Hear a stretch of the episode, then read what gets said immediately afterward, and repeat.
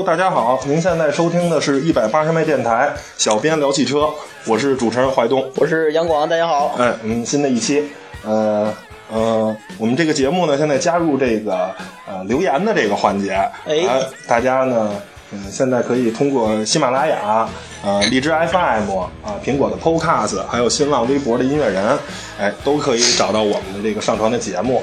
对，个人嗯建议呢，大家呃尽量用喜马拉雅，因为那个我比较好回复，呃比较好看。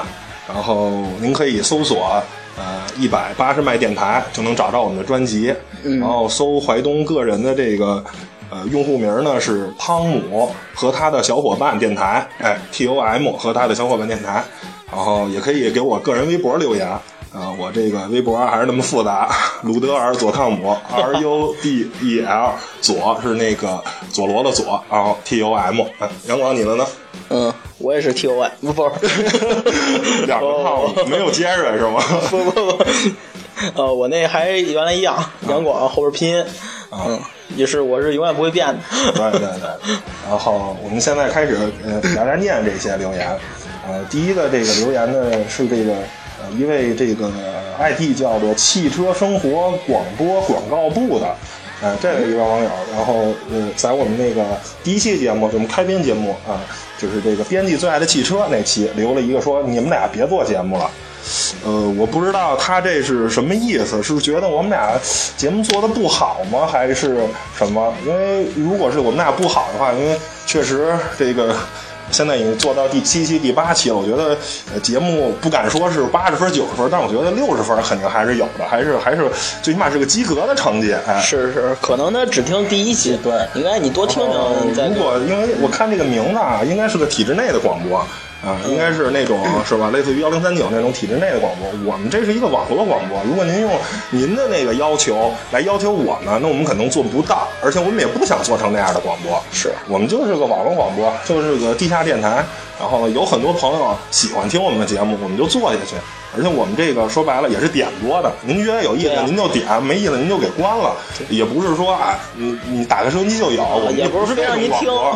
对，您就喜欢听您就听，不喜欢听，哎，您就算了，就别听。或者觉得我们哪做的不好，您给我们提意见，我们都会虚心的接受，这没问题，是不是？啊，然后第二条留言呢，是在我们那个啊怀东自己做了一个叫大众汽车的故事，哎，他留了一个言，这就叫格里奥王储。哎，这位网友啊，听着很高端啊，德粉就是那块儿的啊。说我也是德粉儿，哎，最喜欢甲壳虫，还有这个 T 一。然后甲壳虫可能大家都知道，呃，T 一哎没准不知道，哎，T 一就是那个大面包车，大众的那个，对对对，就是看过那个《阿甘正传》，可能都有印象。阿甘那个女朋友走的时候，就坐在一个 T 一里，说是一个特别可爱的。可能这哥们儿，我觉得可能跟我们一样，也是喜欢摇滚乐这块儿，就是特别圆一大圆标啊，对对对。特别可爱，有两个大圆灯那么一个车，然后呃，在我们这个德系日系车，就是今天要做这期，我发的预告里，有一位叫一高图的，哎，听众，他这个哎留言了，杨广，你给读读。哦，他说那个日本，他那个啊，你喜欢就是日本车呢，凯美瑞啊，然后耐用，然后老中通知，然后说那个锐志呢，就是车身动感啊，然后但是空间。可能小点儿，嗯嗯，但是那个雅阁呢，那个比较年轻，可是嗯，还就是操控还不错吧，啊，但是那个他觉得那个日本车的那个动力，呃，就是不不够强，嗯嗯，有点那个透支，有时你要加油是吧？但是那个，而且那个底盘底盘可能也比较薄，嗯嗯。嗯。然后后面说还说呃跟德系车可能还差一截，包括车门的焊接都令人不放心。然后国产的日系车说想爱不容易，呃这个呢是吧？就又又聊到淮东这块儿，就是德日之争。对对，这还是你说这个。嗯，是这样，就是说，首先啊，呃如果说是动力这块呢，可能日系车确实啊没有采用涡轮增压发动机，还是在。自然吸气这个领域继续在在做，但是可以看到马自达的那个新的创驰蓝天技术，实际上已经是非常是可以说是自然吸气的，把自然吸气打到一个新的高度吧。对。然后第二个就是说，呃，有说日日本厂商不厚道，德系厂商厚道什么的。其实现在工厂大家如果有机会去参观的话，实际上。大量都是机器人在做，你甭管是最初的这个钢板的冲压啊、焊接，就大量的工作都是机器在做，是都人只是在控制这个机器的这个工作，最终这些所有的工作全是由机器人来完成的。其实这个你说品控来说，其实没你只能说你的。机器不好不好，可能用的机器有好的有不好的，但是你说就工人来说，实际上已经没有什么差距了，因为大多数工作都是由机器来完成，而不是人。是是。然后啊，还有我这个好哥们儿，嗯，萨姆人人哥来一句说日粉招烦，这我就想说一下了，你不是原来也想买途观吗？现在准备买汉兰达或者 R V 四了吗？是吧？现在咱俩谁是日本还不好说呢，是吧？啊，还有这个我这个另一个好哥们儿啊，朝哥说啊，德国车啊。就像一个性感的美女，日本车呢就像一个持家的这个淑女啊，德国车呢适合当女友，日本车适合当老婆，看你的年龄，哎，心态是多大。我说那什么车是小三儿啊？是法国车吗？还是韩国车呢？这我比较关心。这不确定性啊。好，那那个。呃，这个这叫什么？呃，留言环节呢，就先做到这儿。然后也希望大家这个多多留言。然后呢，我们肯定是都在节目中会哎读出来的。哎，好，那咱正式开始啊，还是呃车文。哎，日前奇瑞捷豹路虎发布信息啊，呃，它的生产基地呢将于二零一四年四季度开始正式这个生产汽车。然后目前呢，正在这个冲压跟焊装这个设备的调试阶段。然后这个总共这个项目啊是一百零九亿，然后是在常熟，呃，占地面积是一千两百亩，然后年产能预计将达到十三万辆。然后最先生产的车呢，可能是路虎的神行者二，还有揽胜的极光。捷呃，随后呢，可能捷豹的一些车也会生产。所以这个确实是一福音吧？呃，对，国产了，对，国产了，价格肯定会肯定没那么贵了，要降百分之十到百分之二十。嗯，我觉得，嗯，首先啊，咱就说路虎呢，在中国非常的成功，哎，这个大家都可以看到了，尤其是是吧？尤其是那叫什么海藻，还有那个宋秘书，那那叫什么来？蜗居啊，哦路虎男人的车，张嘉译先生的张嘉译，就 是。男人没有一辆，他他意思就是一男人没有辆路路虎，你就不能作为一个男人。那咱俩算什么？咱俩连行了行了，别说了，别说了，电驴都没有，别说伤伤伤自尊，伤自尊。嗯，呃，其实奇瑞呢这几年呢也是一直在走自己的这个呃。国际化之路，然后包括你说这个跟捷豹路虎这合资，对，还有它推出这个观致，都是在走国际化路线。那嗯，我个人之前其实对奇瑞嗯不是特别有好感，我觉得它不踏实，还是一个玩就是资本运作这块的，就是老是想哎我这做大什么的，就是。是搞是搞资本运作，并不是一个踏踏实实造车的这么一个厂家。是，但是现在看来，你搞资本运作也没错啊。我营销仍然是很重要的，你不能说我就是跟长城似的踏踏实实做车，但是你营销不成功，汽车卖不出去，我仍然不认为这是一个成对，这仍然不是一个成功的企业，对不对？嗯。然后还能聊聊奇瑞，我觉得就奇瑞对中国。也是他造了一辆里程碑式的车吧，就是 QQ 嘛。是是是，我觉得 QQ 才是是，如果是德国人的国民车是最初是甲壳虫，现在是高尔夫，那在那个年代，是不是奇瑞的那个 QQ 让成就了很多年轻人想买车，而且。真的能拥有一辆车的这么一个梦想，而且能负担得起的一个。对对对，甭管是燃油啊，还有是买车，还有这个保养，都是一个还是时尚感啊，对，都都是都还是不错。我觉得对奇瑞在 QQ 这个问题上，我我是特别给他点一个赞，支持是吧？而且那个也很少听说 QQ 出毛病是吧？嗯。然后还有下一条车文是前宝马的设计总监克里斯班格可能加盟长安汽车。哦，我操，太重要了！这个这设计师对于这个汽车那个外观是真的不不管不光是外观是吧？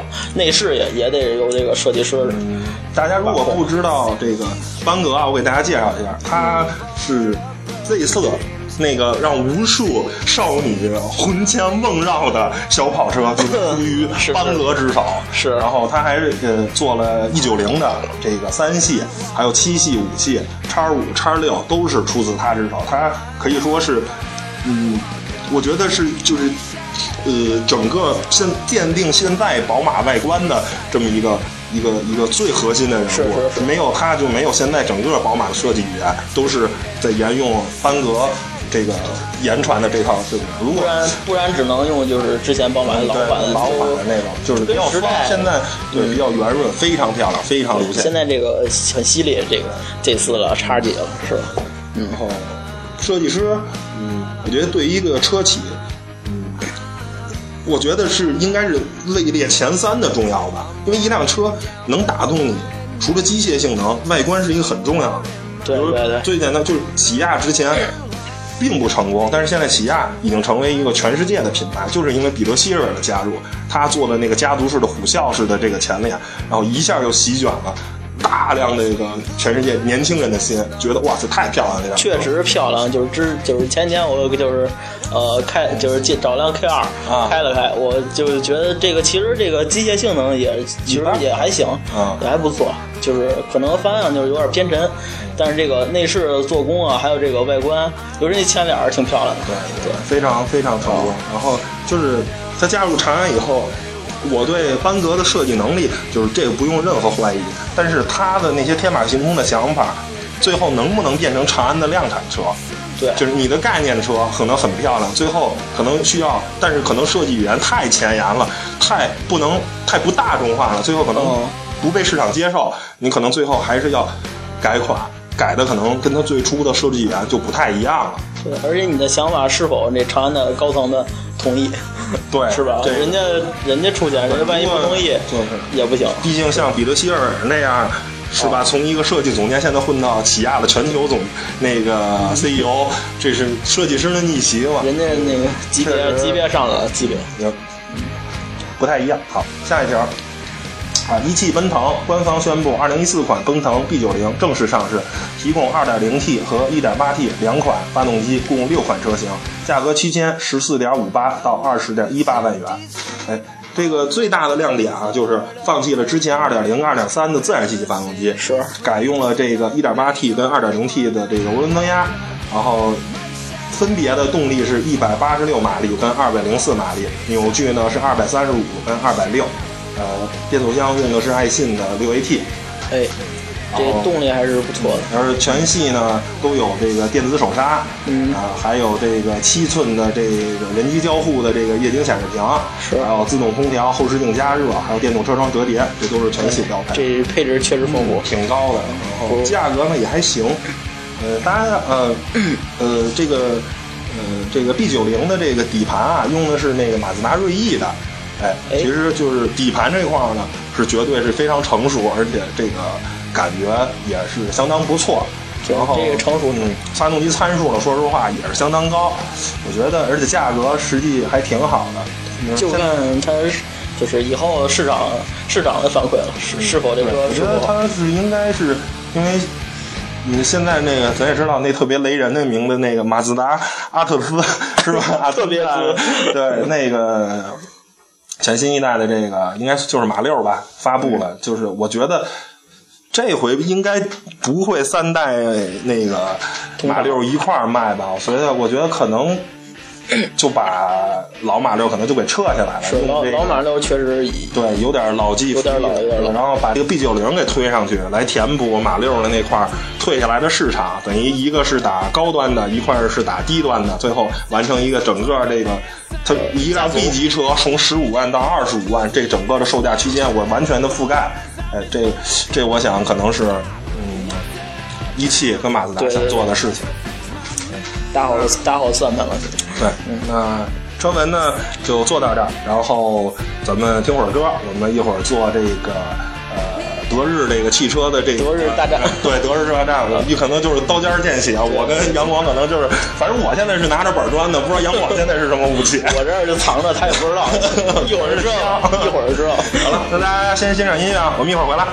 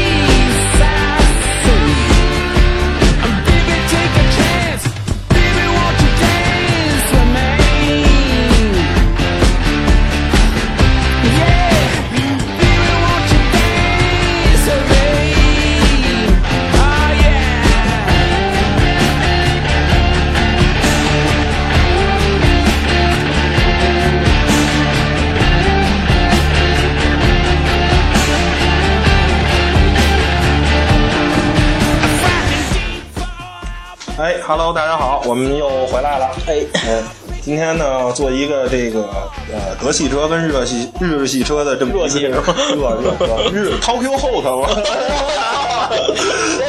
咱咱是咱是汽车节目，汽车节目，汽车。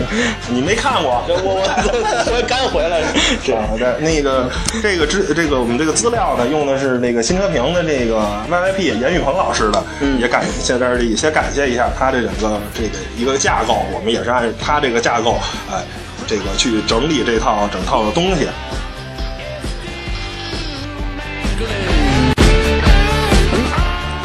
不好意思啊，刚才接一电话，您继续讲，还是就感谢 VIP 老师。然后我们今天呃第一个要讨论的就是说，呃，日本厂商跟德国厂商哪个技术更高？对，其实我怀东个人认为，就是说你单讨论谁的技术更高这件事特别没意义。就跟你讨论手机，哎，是苹果的手机那个技术高，还是安卓手机？你按参数来看，那肯定是安卓手机啊，对它的那个各项参数都高，但是使用感受很明显还是苹果的好。就是技术最终，你说除了我们这些，呃，就是喜欢汽车、研究汽车这些人，他们可能更愿意去了解技术。你说对于一个普通开车的人，我觉得技术对于他们说没意义，我这车就好开好用，然后不爱换就够了。就是呃，我达到我的要求，我只是提出我的诉求，而不是说我关心啊，您是涡轮增压是不是？我还是什么双离合，我还是什么创驰蓝天技术，这个东西对我来说没意义。我只关心这车是不是好开，是不是？只是这些技术相相对于我们这些粉儿们来说，呃，对对喜欢看就看看，不喜欢看就拉倒。然后呃，如果绝对要讨论这件事儿呢，我觉得可能日本车吧，在中低端市场可能相对来说技术稍微好一点，而德国车在中高端市场可能呃相对来说好一点。如果您绝对说要讨论那话，然后其实两大厂商他们的这个技术真的很接近。你说采孚是全世界最好的这个变速箱生产商，那爱信呢？爱信它的六 AT 就不好吗它的就四吗？对呀、啊你说财富它造的八 AT，它给宝马用，那我这个六 AT 我给二十万以下的车没问题啊。我这个变速箱八 AT 太贵了，你这个不能是每一辆，是不是？你你可能只能装在三十万这个级别的车上，但是你如果二十多、十几万的车，那是不是？就是这一个道理。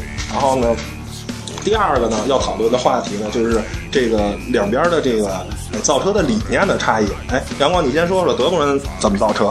嗨，德这汽车嘛，首先那个德国人发明的，那肯定人家人家就是自己掌控我自己车，我想我想怎么着怎么着。嗯。可能这个信念，这就是这个概念吧比较重，因为那德国他自己的自己在自己本土或者说在欧洲的汽车销量，也就是够他吃了，就是这么个意思吧。比较 care 对，欧洲市场。对，人家就是不在乎你们，要是喜欢就买。现在不好说，中国对于他来说也很对对。只能说就是现在吧。嗯，那他的理念是什么？他的理念就是还是以人家那个工程师自己的想法，人家就是比如说，呃，我最近我就想弄这个研究这个涡轮增压，然后我们大家伙儿一会儿咱们研究这个，比如小排量的1.4的，然后我们就研究这个，然后还是拆拆出来，然后等我们研究完了造出来，你们就买吧，我们就不管技术最先进对，，我我们不管别的了。它是呃，相对来说，可能德国厂商呢更是以一个技术为驱动。对对我是我想这个技术我觉得好，我把它吃透，然后呢，我把这个技术推出来，大家去追这个技术啊，我这个技术非常先进。大家买就买，不买你也可以不买。对 对，而日本厂商呢，因为它说实话，日本国内它的市场很小，是更多的是考虑这个全球市场，所以日本厂商呢，更多是以市场作为驱动。我得造一辆，哎，大家喜欢的，比如我得造一辆节油的车，哎，嗯我得造一个安全系数高的车，我得造一个。呃，维修成本低的，我得造一个不爱坏的，就是它更多是我得考虑市场需要什么车，我造什么车。他之前德国人还是，德国人是内心是很工程师的安全样儿 Yes, 对但是日本人呢可能是更商人一点，我得造一个市场认可我的车，嗯，大概是这么一个区别。然后呢，呃，下一个讨论的这话题呢，就是说这个可靠性对有有什么这个这个是咱咱们那个家用车吧，嗯非常重要的。别天天趴窝，这你开它干嘛？这个也就是既跟刚才讨论那个话题，就是因为呃德国人相对呢，他可能是以技术出动，那他呢就会在车上去先使用这个比较先进的技术。那相对来说比较先进的技术呢，可能它没有吸收，没有那个什么，没有消化。而且如果因为你这个先进技术，如果说我在呃汽车厂商里，如果我这儿用了五年。十年去消化它，那等你再过五年、十年再推出这项技术，你就不先进了。对，你 已经落后了。所以它可能先期的用户可能就会作为小白鼠。你包括这个 DSG、TSI 这些发动机，它可能确实比自吸的哎看着先进，但是后果呢，就是你可能就要为为你的这个享受先进技术去买单。而日本呢，它相对来说，我只追求结果。哎，我就是造一辆白坏的车，剩下的大家喜欢家用，对对对，剩下就是不太重要，对于我来说，而且好开好用，哎。嗯，就是德国吧，不是，就是中国。中国对这些那个，其实中国这汽车也就是这几年吧，十几年才发展起来。近近十几年。大家对这技术也不也不太懂，什么 VVT 原来也不知道，也就这几年稍微了解点。当时哇，大众来一个 DSI 加 T，就是 DSG 加 TSI，惊了哦，全是广告，全是那个惊哇，这车这么这么厉害啊，换挡迅速又那个又有劲儿，大家肯定就是也也也不太熟悉吧，就买吧买吧买吧就。买了，整个市场营销特别的成功。对，啊，下一个呢，就是还是咱老老调常谈啊，就是涡轮增压是否先进，然后呢，适不适合呃中国啊？这个杨广，我不是黑你啊，就是单说涡轮技术，日本厂商绝对是呃不比德国厂商次，甚至我敢说比只比德国厂商好。你比如说，对，三菱那个 EVO 二点零 T 的，快炸出三百匹马力，是。啊，是是，那个斯巴鲁那一豹 STI 二点五 T 的，三百多，三百匹，嗯，日产 DTR 三点八 T 的，五百四十匹，就是单说就是日本人在赛车或者说这种性能车上的涡轮增压技术还是相当可以的。确实，赛车需要这个，对。对，它需要的是 speed 的速度。这个在之前那个兰博基尼，因为它一直坚持自然吸气嘛，然后有人问兰博基尼那个。他们为什么不采用涡轮增压啊？兰博基尼这当时当就是厂商啊，不是兰博基尼先生说啊，因为因为就是涡轮增压属于啊，你用自吸达不到这个这个性能，你才用涡轮增压，等于说是呃，因为你弱，所以你才我等于就是说白了，咱这儿准备这个拼刺刀呢，因为你拼不过，你掏出手枪来了，就是你自然吸气，我达不到这性能，那我只能涡轮增压来说，如果自吸能干得了的事儿。那我就不用自，我就不用这样了。但是现在这个情况，不管技术先进不先进不重要，因为排量税很重要。对对，我得想尽一切办法降低排量。厂商得挣钱呀。对对对对对，你排量降低了，收的税就少，车价就便宜，市场销量就好，厂商就赚钱，就是这么简单的逻辑。还是被现实击败了。但是如果现在咱如果只谈技术来说，咱们不考虑市场价格来说，其实我个人认为自然吸气更适合中国。我其实我也这么觉得吧。对，嗯。首先，这个涡轮增压，你一般燃油标号要高，而且机油的标号都要高，等于你整个的养护成本就就高。然后呢，相对来说可靠性呢也要低一点。是。是吧？你要不你就说白了，你要要动力就得加一大涡轮，大涡轮的可靠性就低。你要是说就是为了榨出一点点动力来说，您就一起子儿窝，但是实实实际上您对整个这个动力也没多大提升，是不是？是不是？你还不如踏实那个买一二点零自然自吸二十三的。但是现在是吧？自吸。自吸之王吧，就是有本田现在也加入涡轮增压的阵营了。这确实让让怀东先生很伤心。对，因为本田一直坚持自吸，然后它的 iVTEC 的技术也是也是非常先进的，但是现在也是没办法，也是那个迎合全世界的市场。思域的销量可能这这种车销量会。然后日本厂商可能，嗯，现在是本田加入涡轮增压了，嗯，之前呢它。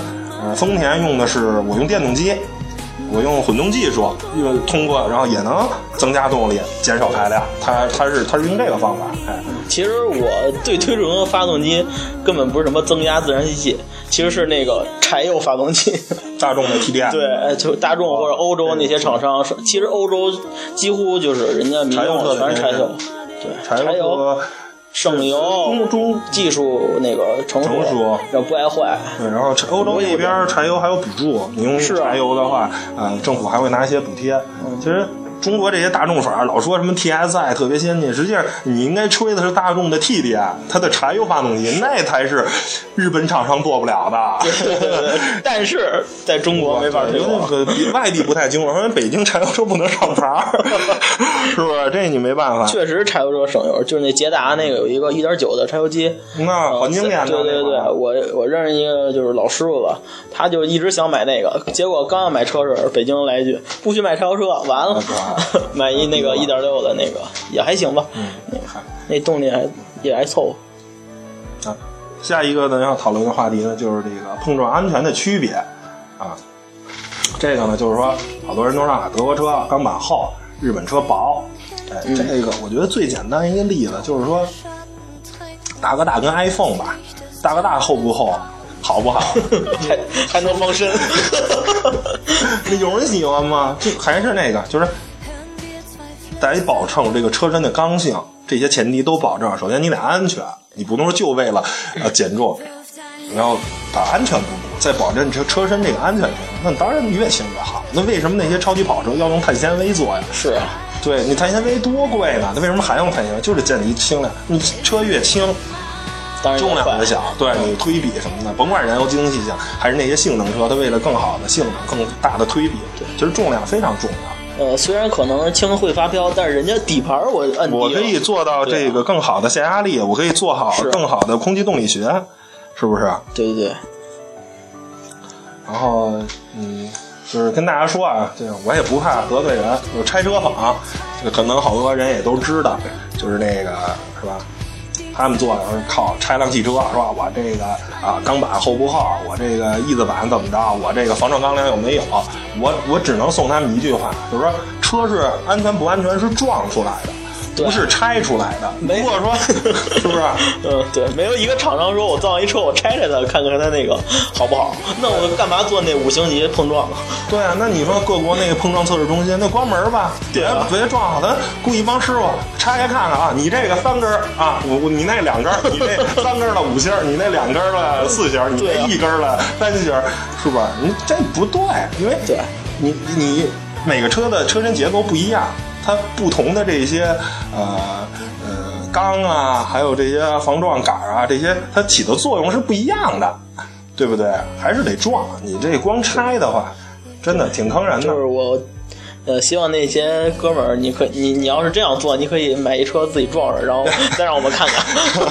这个我觉得实用性会大一些。这个，如果你敢的话，然后就是现在大家普遍认为这个说德系车啊，相对来说安全，这可能也跟厂商的宣传有关系吧。就是呃，不得不否认，啊、德国人的这个营销是非常成功的，他在一直就是在公关上啊，在营销上，呃，确实我觉得做的比日本人要好。日本人就是他好像不太懂得营销，就是他可能就是简单认为我东西好，啊我在美国都卖的那么成功，你就会买。呃，对，你看美国是全世界最成熟的汽车市场，我在美国都做那么成功，那别的国家的可能也应该会买我的产品。就是说白了，就有把事儿想简单了。对，但是现在也在改进。但是现在，但是它也是不断的在公关这方面都都都在做。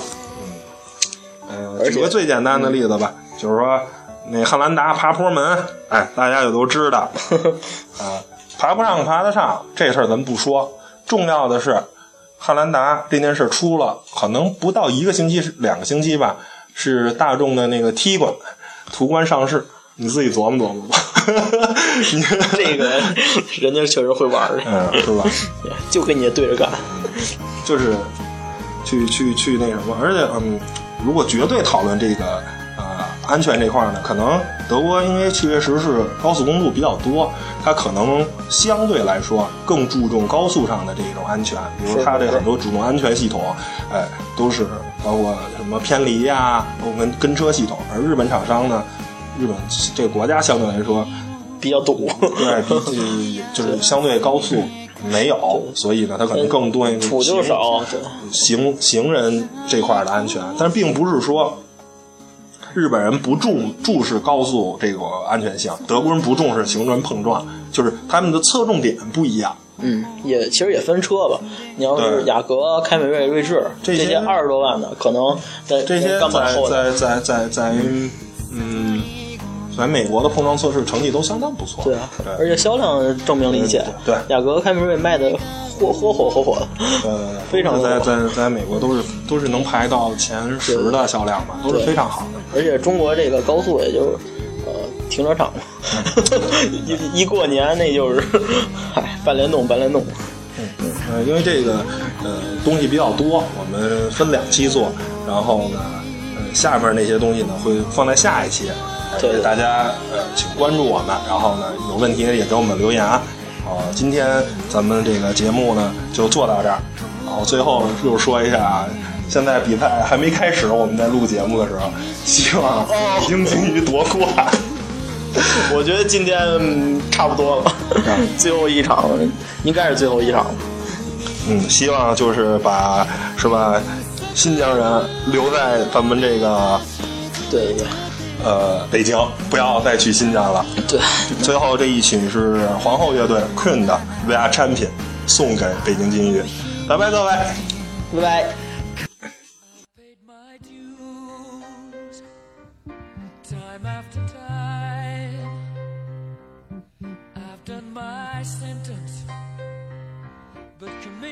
Crime.